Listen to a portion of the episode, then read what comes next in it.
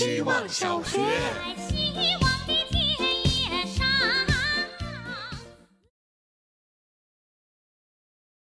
大家好，我是小茄子。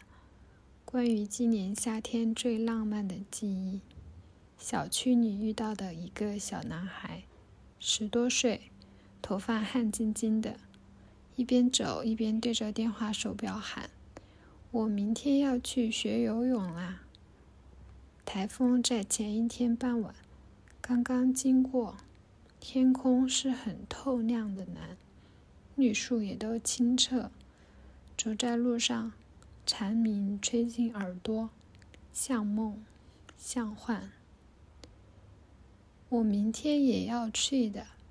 小男孩手表里传来很欢快的回应，像同龄小女孩的声音。我明天也要去的。我在心里偷偷的回答。希望小学。大家好，我是小电车。回想周五的经历，依然觉得惊喜又美好。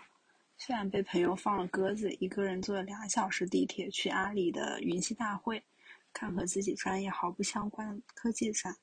那天人寥寥，一个人瞎逛到四分之三的时候，遇到另一个也是一个人来的异性。我提出一起逛剩下的四分之一。他从北京过来，后来才知道是行业内做得很好的人。听他说了很多我世界之外的事，最后一起吃了晚饭。从地铁站出来之后，我们各自回到自己的生活。回想这半天，奇妙又美好。我以及我身边的朋友都很中规中矩，圈子很小。跟陌生人一起出游是他们会刻意回避、更不可能主动提出的事。但我最近尝试几次在安全范围内跨出自己的边界。每一次的经历都会给回忆增添无限亮色。太乖的人生，除了能取悦到长辈，好像也没有什么意思。附上迟到的周末快乐。希望小学。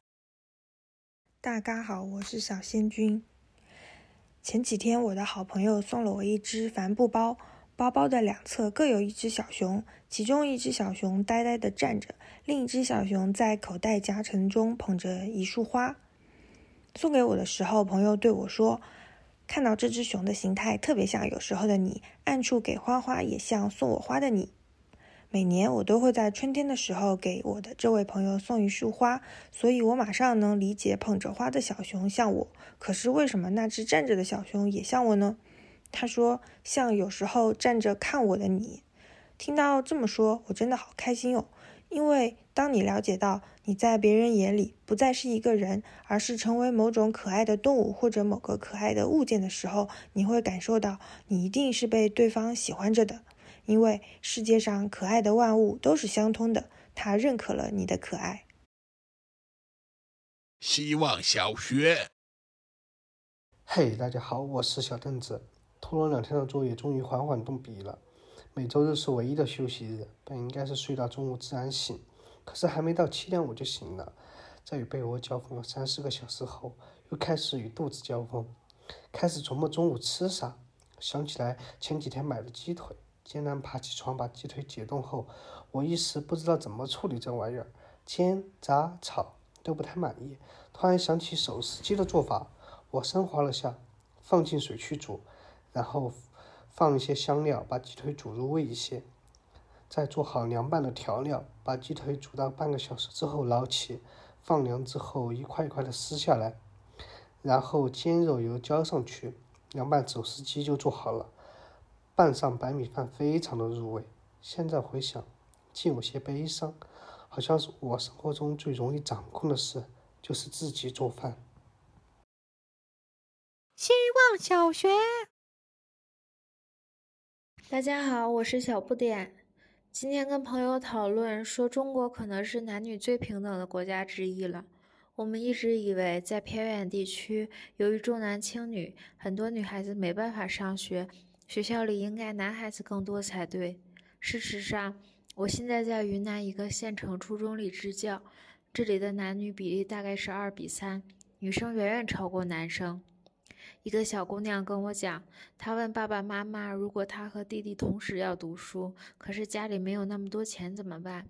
他爸爸说：“那当然，谁读得好让谁读啦。再说了，爸爸砸锅卖铁也要让你们都读上书的。”小姑娘说：“爸爸在广东打工，在电子厂做重体力劳动，很辛苦。